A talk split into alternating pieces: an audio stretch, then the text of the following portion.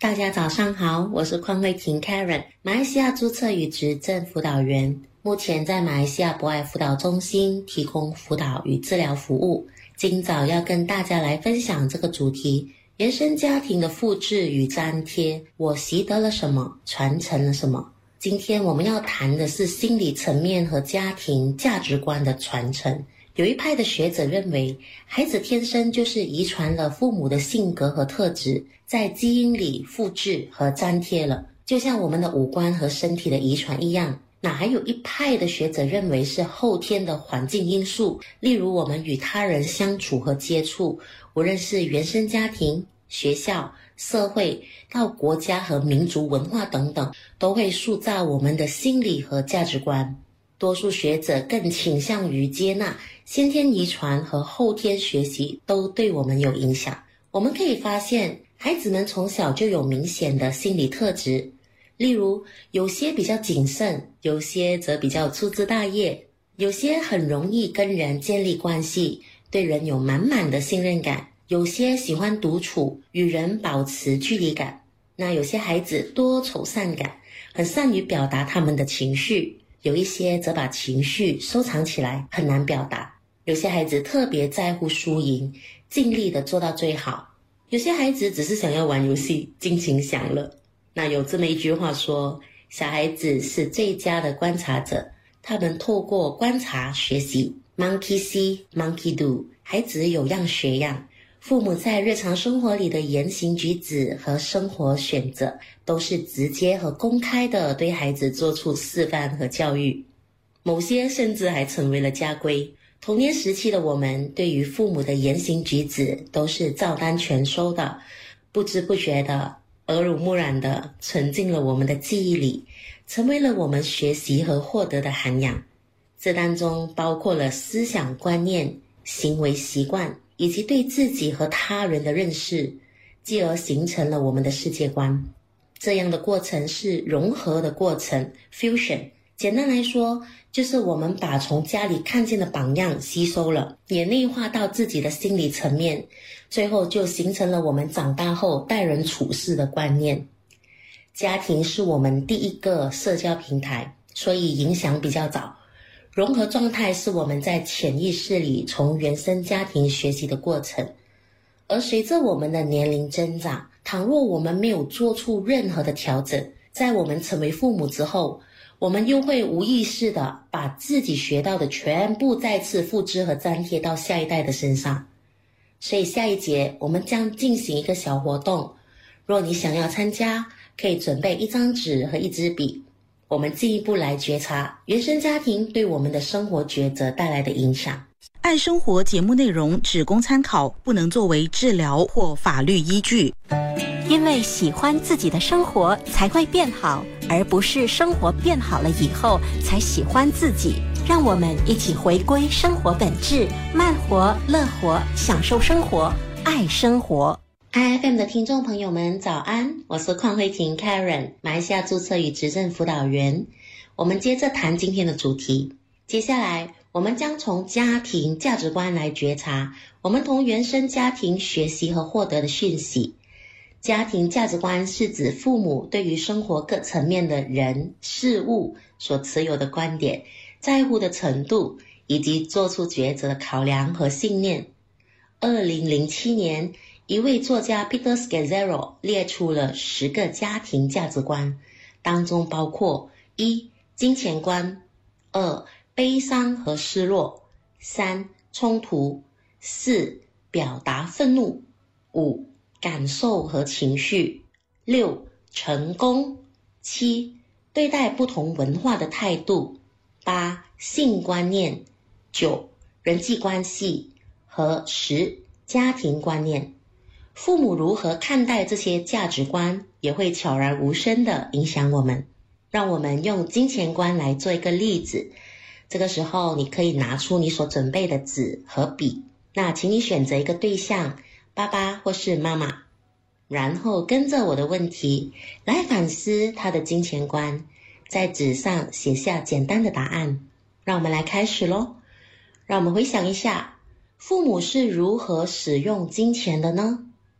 他是一拿到薪水就尽情花费，还是有规划的分配呢？他有储蓄吗？他会做稳定的投资，还是高风险的买卖呢？他是否有赌博的习惯？对于借钱给别人，或是向别人借钱这回事，他有什么看法呢？他是踏实的打工赚钱，还是自己做生意白手起家的呢？在家里是赚比较多钱的人才有说话的权利吗？他如何看待没有工作赚钱的人呢？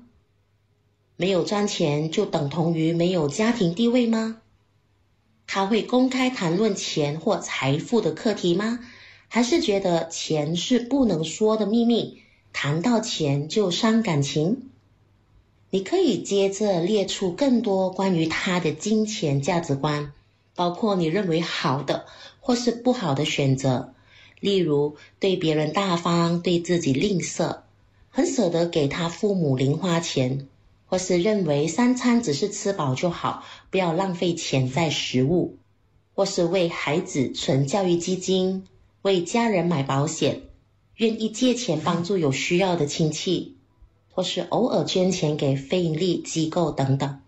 Peter s c a z z e r o 提出的十个家庭价值观，金钱观只是其中的一个。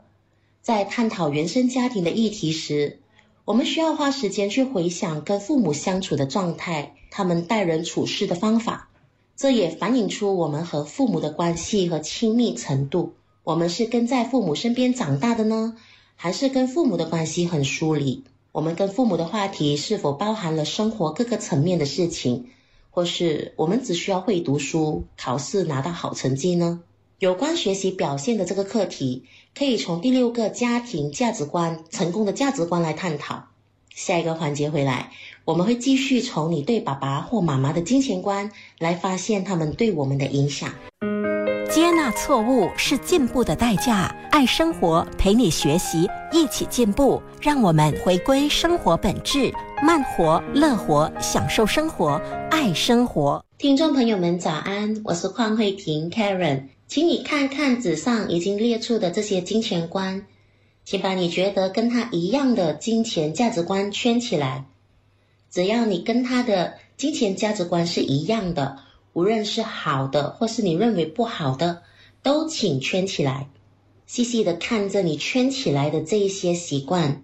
有些金钱观是在我们小时候不知不觉的学到了，现在已经是一个习惯。现在的我们已经成年了，你觉得纸上圈起来的哪一些金钱观念和习惯是你所认同的，想要继续维持的呢？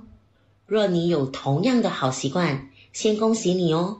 你可以继续做，保留这个美德，并且传给子孙们。再看看那一些没有被圈起来的金钱观和好习惯。若你想要拥有这一些的好习惯，倘若父母还健在，鼓励你找个机会跟父母谈一谈，表达你对他们的欣赏，然后询问一些的贴士和方法，帮助你学习和获得这些来自于父母的金钱观和好习惯。让我们再回到纸上的金钱观，看看哪一些圈起来的金钱观和习惯是你不认同的呢？换句话说，就是你学到了一些连自己都觉得不好的金钱观念。你想要做出改变吗？你想要变得跟父母不一样吗？这个觉察和改变的过程是自我分化的过程 （differentiation of the self）。之前提过，融合的过程是指我们在潜意识里从原生家庭学到的一套价值观，而自我分化的过程，则是我们有意识的从原生家庭分别出来，建立跟家庭不一样的价值观。少年时期的我们，就是自我分化最明显的阶段，我们会做出跟父母很不一样的抉择。而自我分化的过程会减少原生家庭的复制与粘贴，多了自己的选择。很多人觉得自我分化是困难的，因为我们之所以会融合，就是从小时候开始很被动的接受了来自父母的影响，逐渐长大之后已经养成了习惯，就很难改变。因此，自我分化的过程是需要本人先觉察到潜意识的家庭价值观，然后做出想要改变的决定。例如，刚刚我们发现不认同的金钱价值观一样，我们需要很清楚知道自己的选择，然后主动做出实际与合理的努力。例如，我们不想要再对自己吝啬，就在领到薪水时，给自己一个合理的预算，犒赏自己过去一个月用心的工作。